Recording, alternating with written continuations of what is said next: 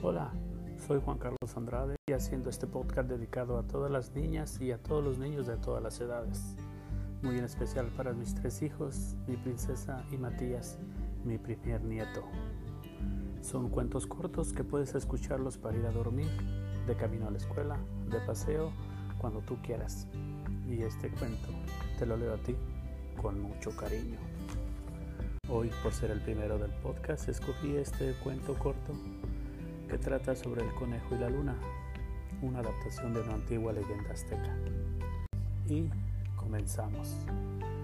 Un día, hace cientos de años, el dios Quetzalcoatl decidió viajar por todo el mundo.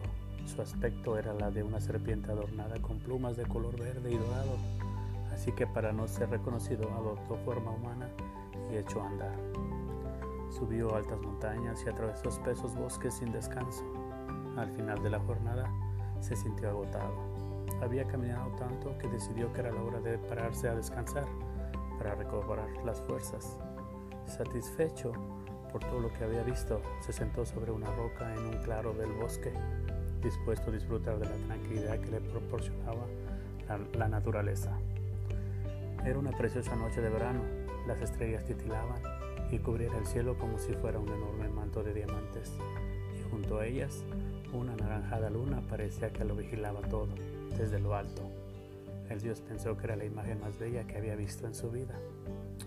Al cabo de un rato se dio cuenta de que junto a él había un conejo que lo miraba sin dejar de masticar algo que llevaba entre los dientes. ¿Qué, qué comes, lindo conejo?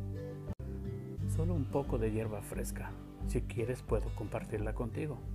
Te lo agradezco mucho, pero los humanos no comemos hierba. Pero entonces, ¿qué comerás? Se te ve cansado y seguro que tienes apetito. Tienes razón. Imagino que no encuentro nada que llevarse a la boca. Moriré de hambre. El conejo se sintió fatal. No podía consentir que eso sucediera. Se quedó pensativo y en un acto de generosidad se ofreció al dios. Tan solo soy un pequeño conejo, pero si quieres puedo servirte de alimento. Cómeme a mí y así podrás sobrevivir. El dios se conmovió por la bondad y la ternura de aquel animalito. Estaba ofreciendo su propia vida para salvarle a él. Me emocionan tus palabras, le dijo acariciándole la cabeza con suavidad. A partir de hoy, siempre serás recordado. Te lo mereces por ser tan bueno.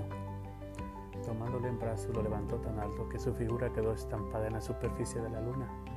Después, con mucho cuidado, le bajó hasta el suelo y el conejo pudo contemplar con asombro su propia imagen brillante. Pasarán los siglos y cambiarán los hombres, pero ahí estará siempre tu recuerdo. Su promesa se cumplió. Todavía hoy, si la noche está despejada y miras la luna llena con atención, descubrirás la silueta del bondadoso conejo que hace muchos años quiso ayudar a Dios que Quetzalcóatl. Bueno, espero que te haya gustado. Si te gustó, compártela con tus amigos y recuerda que esto te lo leo a ti con mucho cariño. Adiós. Hola, soy Juan Carlos Andrade y hoy te vengo a contar el cuento El corazón más hermoso.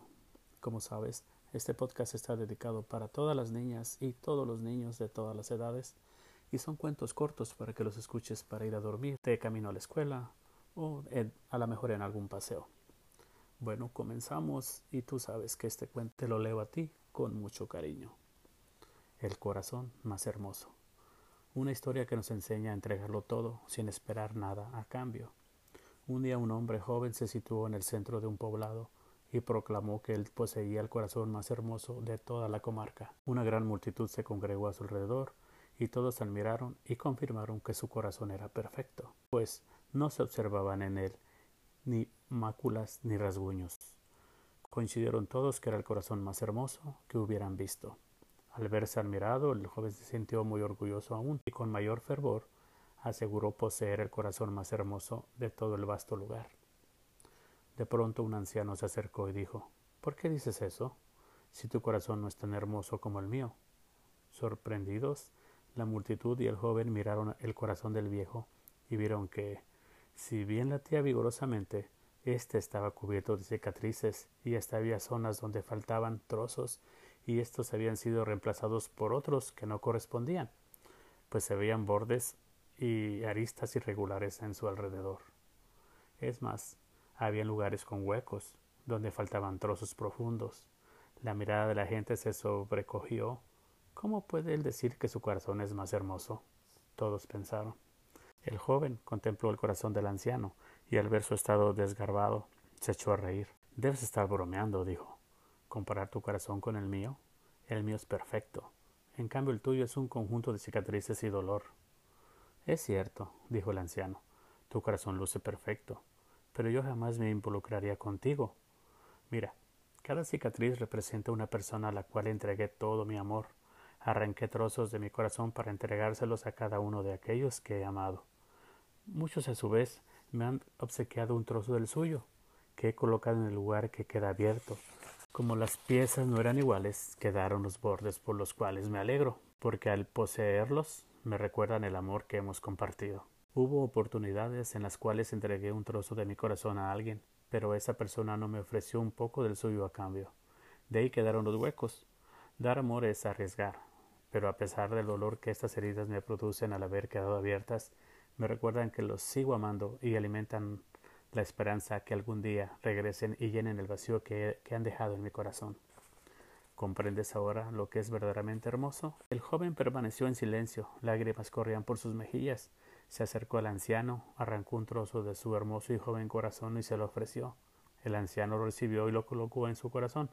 Luego a su vez arrancó un trozo del suyo, ya viejo y maltrecho, y con él tapó la herida abierta del joven.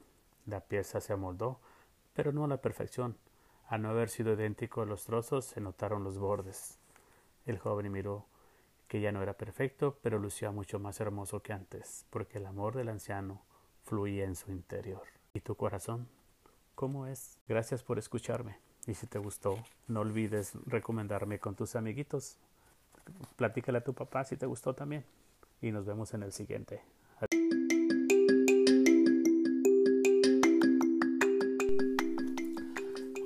Soy Juan Carlos Andrade y te traigo mi segunda entrega de estos libros, de estos cuentos cortos para niñas y niños de todas las edades que puedes leer mientras vas a la escuela, mientras estás descansando o cuando vayas a dormir. Y esto te lo leo a ti con mucho cariño. El molinero y el asno. En un pueblo vivía un pobre molinero con su hijo. Un año hubo una gran sequía en el lugar y echó a perder todo el trigo de los campos. En un pueblo vivía un pobre molinero con su hijo. Un año hubo una gran sequía en el lugar y echó a perder todo el trigo de los campos. Al final, nadie tenía trigo que moler y el pobre molinero y su hijo ya no podían vivir de su trabajo. Padre, no nos queda ni siquiera una barra de pan, se lamentó el muchacho. Sí que es un problema. ¿Qué podemos hacer? Tengo una buena idea. Venderemos nuestro asno, exclamó el molinero. Después de todo, ahora ya no nos sirve de nada. Así el molinero y su hijo decidieron, así el molinero y su hijo decidieron ir a la ciudad a vender el asno. Era un día de verano y hacía un calor abrasador. Salieron de camino con su asno, secándose el sudor de la frente mientras caminaban.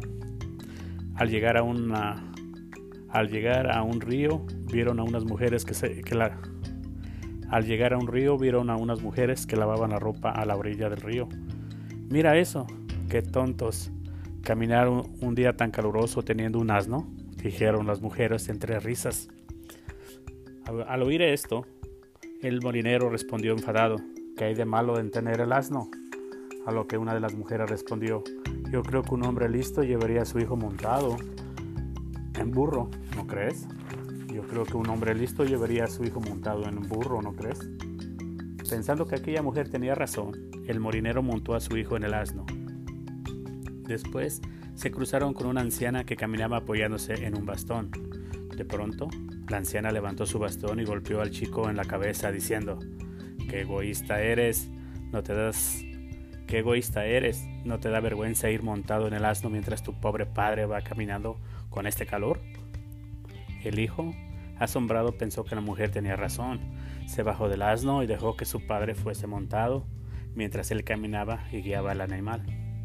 Continuaron su camino cuando al rato pasó un caminante que se rió de ellos diciendo, Qué tontos son, con este calor deberían ir los dos montados en el burro. Deberían ir los dos montados en el burro. El molinero y su hijo pensaron que era una gran idea, por lo que se montaron los dos sobre el pobre burro que a duras penas podía con tan pesada carga. Más adelante vieron a un labrador arando el campo. Al verles comentó, pero qué estúpidos, maltratar a un pobre asno haciéndole cargar con dos personas. El morinero respondió enfadado, de todos modos, este asno lo vamos a vender en el mercado. Pues peor aún, dijo el labrador, nadie querrá comprar un burro tan cansado. El molinero y su hijo comprendieron que tenía razón. Se bajaron del asno diciendo, Hemos sido tontos y crueles contigo, ahora te llevaremos sobre nuestros hombros. Padre e hijo ataron las patas del asno a un palo y lo cargaron sobre sus hombros. El asno iba tan incómodo que se movía para intentar soltarse. Con el susto sus dueños soltaron la carga y el asno cayó ruidosamente al río. Moraleja, si haces siempre lo que te dicen los demás sin pensar las cosas por ti mismo, fracasarás como el molinero. Y eso es todo, espero que te haya gustado. Recuerda que si te gustó, puedes compartirlo con tus amiguitos y platicarle a tus papás si te gustó. Nos vemos pronto.